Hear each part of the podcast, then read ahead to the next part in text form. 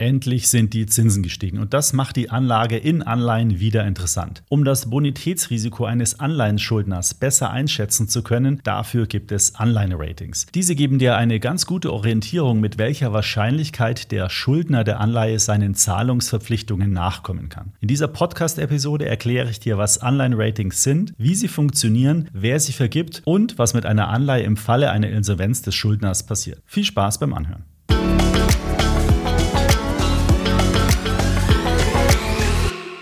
Ich habe vor ein paar Wochen auf extraetf.com in unserem Wissensbereich einen Artikel zum Thema Anleihen-Ratings veröffentlicht. Da habe ich mal alles zusammengeschrieben, was es zu diesem Thema kommt. Und die wichtigsten Punkte, die möchte ich dir heute jetzt mal kurz vorstellen. Fangen wir doch mal an mit einer kurzen Definition. Also was ist denn jetzt eigentlich ein Anleiherating? Das ist die Beurteilung der Bonität eines Schuldners. Also im Prinzip die Aussage, wie kreditwürdig der ist. Oder anders ausgedrückt, wie wahrscheinlich ist es, dass der Schuldner dieser Anleihe in den nächsten Jahren seine Zinsen zahlen kann, die er schuldet, und am Ende der Laufzeit auch wieder seine Schulden zurückzahlen kann. Anleihen-Ratings haben also eine sehr, sehr große Strahlkraft in den Kapitalmarkt, weil man damit eben auch ableiten kann, zum Beispiel, wie viel Zins sollte man von diesem Schuldner verlangen. Ist natürlich klar, wenn jetzt ein sehr guter Schuldner ist, also mit einer sehr guten Bonität, dann wird der für seine Schulden tendenziell weniger Zinsen bezahlen als jetzt ein Schuldner, der eine schlechte Bonität hat. Der muss die Investoren eben mit einem höheren Zins locken, damit die überhaupt bereit sind, ihm Geld zu geben. Gut, und wie funktioniert es jetzt mit diesen Anleihen-Ratings? Letztendlich ist das Anleihen-Rating eben eine Momentaufnahme von der Bonität. Und Ratingagenturen, das sind zum Beispiel Unternehmen wie Standard Poor's oder wie Moody's oder wie Fitch Ratings. Diese Ratingagenturen bewerten jetzt eben die finanzielle Situation des Unternehmens. Da fließen dann zum Beispiel Faktoren ein wie die Geschäftstätigkeit, das Wettbewerbsumfeld, die Branche, in der das Unternehmen tätig ist, aber natürlich auch insgesamt die wirtschaftlichen Rahmenbedingungen. Und auf Grundlage dieser ganzen Informationen wird dann eben die Wahrscheinlichkeit berechnet, berechnet, wie gut das Unternehmen, also der Schuldner in dem Fall, dann in der Lage sein wird, seine Schulden und Zinszahlungen pünktlich und am Ende auch vollständig zu begleichen. Und insgesamt kann man diese Ratings in zwei Gruppen einteilen. Das eine sind die Investment Grade Ratings, das ist dann bis mindestens BB-, dazu komme ich gleich nochmal, oder dann die Speculative Grade, das ist alles unter BBB. Also grob gesagt in gute Bonitäten und in schlechte Bonitäten. Die Bonität, also dieses Rating, wird dann in der Regel anhand von Buchstaben Buchstaben kommuniziert. Da ist das höchste Rating immer AAA, also AAA, die höchste Bonität. Und dann geht es runter bis zum Zahlungsausfall. Das wäre dann das Rating D. Also es bewegt sich alles so in der Range von, von AAA und D, wobei D dann schon der Zahlungsausfall des Schuldners ist. Kommen wir noch mal ganz kurz zu diesen Ratingagenturen. Das sind ja privatwirtschaftliche Unternehmen, also Wirtschaftsunternehmen, die dafür bezahlt werden, diese Gutachten zu erstellen. Und das ist auch ein großer Kritikpunkt an diesen Ratingagenturen, weil letztendlich gab es während der Finanzkrise ja auch viele Ratings, die erteilt wurden für Anleihen, die aber dann sich als gar nicht so werthaltig herausgestellt haben. Da haben die natürlich jetzt inzwischen auch reagiert und da die Qualität noch mal verbessert. Aber letztendlich sind es private Firmen und keine Staatsorganisationen, die diese Ratings vergeben und das muss man immer ein bisschen im Hinterkopf behalten. Letztendlich ist es aber trotzdem so, dass Moody's, Standard Poor's und Fitch Ratings die marktführenden Ratingagenturen der Welt sind und ohne einem Rating von einem dieser drei Firmen braucht man am Kapitalmarkt eigentlich gar keine Anleihe platzieren, weil viele institutionelle Investoren gar keine nicht gerateten Anleihen zum Beispiel erwerben können. Was auch ganz interessant ist, die Ratingagenturen prüfen ja alle die gleichen Schuldner, haben aber zum Teil dann doch die ein oder anderen unterschiedlichen Einschätzungen. Es gibt also dann durchaus Unterschiede zwischen den einzelnen Ratingagenturen. Man kann schon sagen, es ist eine gleiche Tendenz. Aber zum Beispiel, wenn es darum geht, wer hat die höchste Bonität und wer hat dann ein paar Abstufungen darunter, da gibt es dann schon eben Unterschiede. Schauen wir uns mal an, wie so die wichtigsten Länder bewertet werden. Also USA hat das Top-Rating AAA, Deutschland auch Top-Rating AAA, China hat beispielsweise A+, Japan A, Frankreich Doppel-A und Italien hat dreifach B. Also du siehst schon, die Länder unterscheiden sich zum Teil da doch gravierend. Aber eigentlich kann man es auch so ein bisschen selbst einschätzen. Also man weiß, dass Italien insgesamt kein so guter Schuldner ist, das Land wirtschaftliche Probleme hat, währenddessen jeder einschätzen kann, dass Deutschland eine höhere Bonität hat als Italien. Und deswegen ist das AAA-Rating für Deutschland auf jeden Fall momentan gerechtfertigt.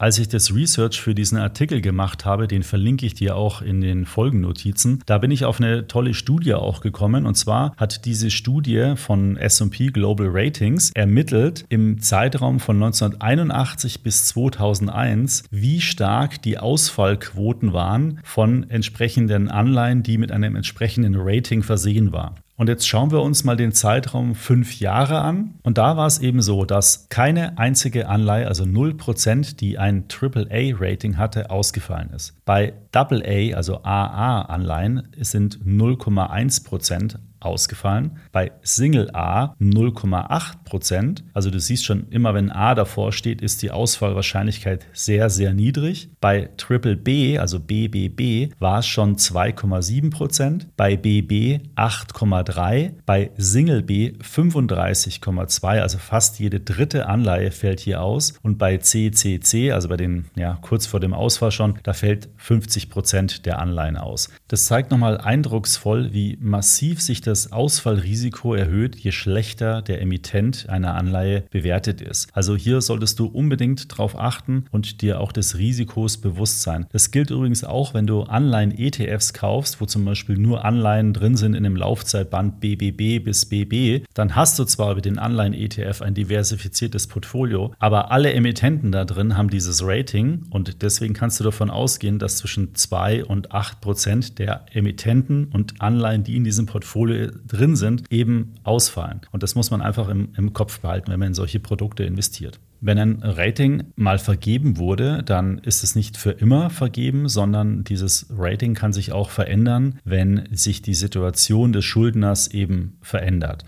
Also beispielsweise, wenn ein Unternehmen schlechte Geschäftszahlen bekannt gibt oder Verlust erwirtschaftet oder solche Sachen, dann fangen die Ratingagenturen natürlich nochmal an nachzurechnen und kommen dann unter Umständen zu dem Ergebnis, dass ein Rating nach unten gestuft wird. Und so ein Rating-Downgrade hat einen großen Einfluss auf den Kurs von den Anleihen. Weil erstens heißt es ja schlechtere Bonität, also höheres Risiko, bedeutet höhere Zinsen. Und wenn die Zinsen steigen, beziehungsweise der Risikoaufschlag dieses Emittenten steigt, dann muss der Kurs der bereits herausgegebenen Anleihen sinken. Und deswegen führt eine Rating-Downgrade immer zu fallenden Kursen der entsprechenden Anleihen dieses Schuldners. Gleichzeitig, das sind jetzt nicht kurzfristige Auswirkungen, Auswirkungen, sondern eher längerfristige Auswirkungen, hat das Unternehmen unter Umständen halt viel schlechtere Refinanzierungsmöglichkeiten, weil es beispielsweise bei großen Pensionskassen, bei Versicherungen bestimmte Vorgaben gibt, dass beispielsweise nur Unternehmen mit einem Rating von so und so oder besser gekauft werden dürfen. Wenn jetzt ein Unternehmen oder ein Staat genau hier unter diese Schwelle fällt, dann fallen plötzlich eine ganze Menge Investoren weg, die hier überhaupt Anleihen kaufen können von dem Unternehmen oder dem Staat. Und das ist dann natürlich ein riesengroßes Problem für die weitere Refinanzierung dieses Schuldners. Ja, und wenn es dann am Ende richtig schlecht um den Schuldner steht und der in Insolvenz geht, dann ist die Frage, ja, was passiert denn eigentlich mit den Anleihen des Unternehmens? Und jetzt wollen wir aber zuerst mal kurz nochmal auf einen möglichen Aktienkurs eines Schuldners schauen. Also wenn ein Unternehmen pleite geht, was passiert dann mit dem Aktienkurs? Der fällt ins Bodenlose, weil das Unternehmen dann eigentlich nichts mehr wert ist, solange nicht irgendein Investor kommt und es vielleicht übernimmt oder wenn sich das Unternehmen irgendwie wieder aus der, sagen wir mal, Bredouille manövrieren kann. Aber das ist ein wesentlicher Unterschied, weil wenn du eine Aktie kaufst, bist du Eigentümer an dem Unternehmen und du stellst dem Unternehmen Eigenkapital zur Verfügung. Und wenn das eben nicht funktioniert, das Unternehmen es nicht schafft, weiter profitabel zu arbeiten, dann ist es irgendwann mal pleite und du als Eigenkapitalgeber hast keinen Anspruch auf Rückzahlung, weil du ja eben Eigenkapital gegeben hast. Und das ist der zentrale Unterschied bei einer Anleihe.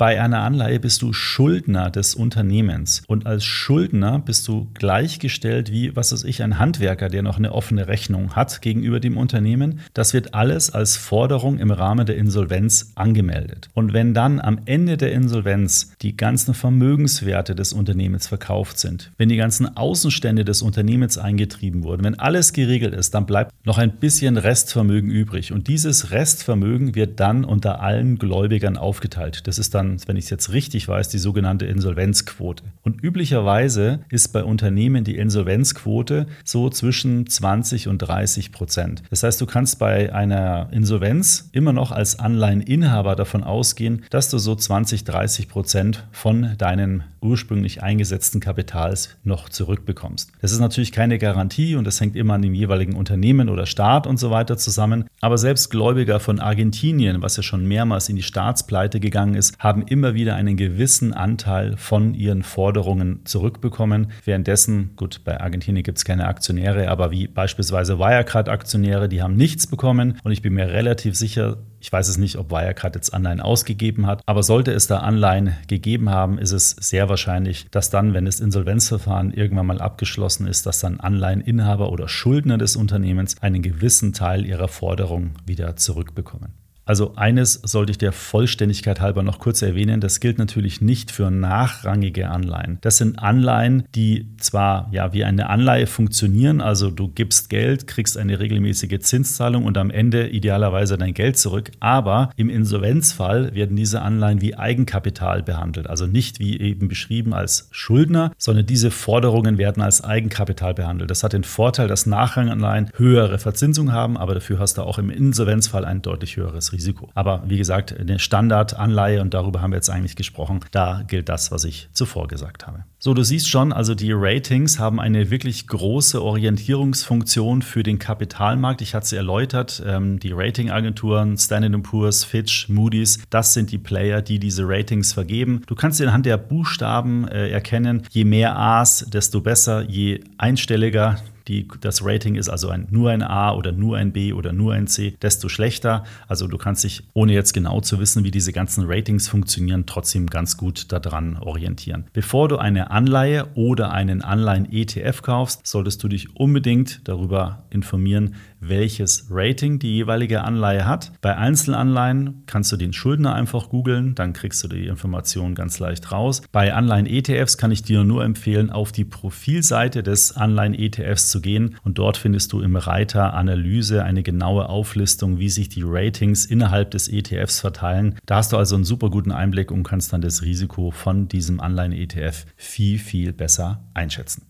Gut, das war's zum Thema Online-Ratings. Ich hoffe, dir hat die heutige Podcast-Episode gefallen. Wenn ja, dann würde ich mich über eine Bewertung in der Apple Podcast-App oder auch auf Spotify sehr freuen. Gerne auch mit einem persönlichen Kommentar. Da freue ich mich nämlich ganz besonders drüber. Wenn du mal einen speziellen Themenwunsch hast, gerne auch eine E-Mail schreiben an podcast.extraetf.com. Das gilt natürlich auch für alle anderen Wünsche, die du an mich herantragen möchtest oder an Extra ETF. Wir stehen dir da gerne mit Rat und Tat zur Seite. Bis zum nächsten Mal.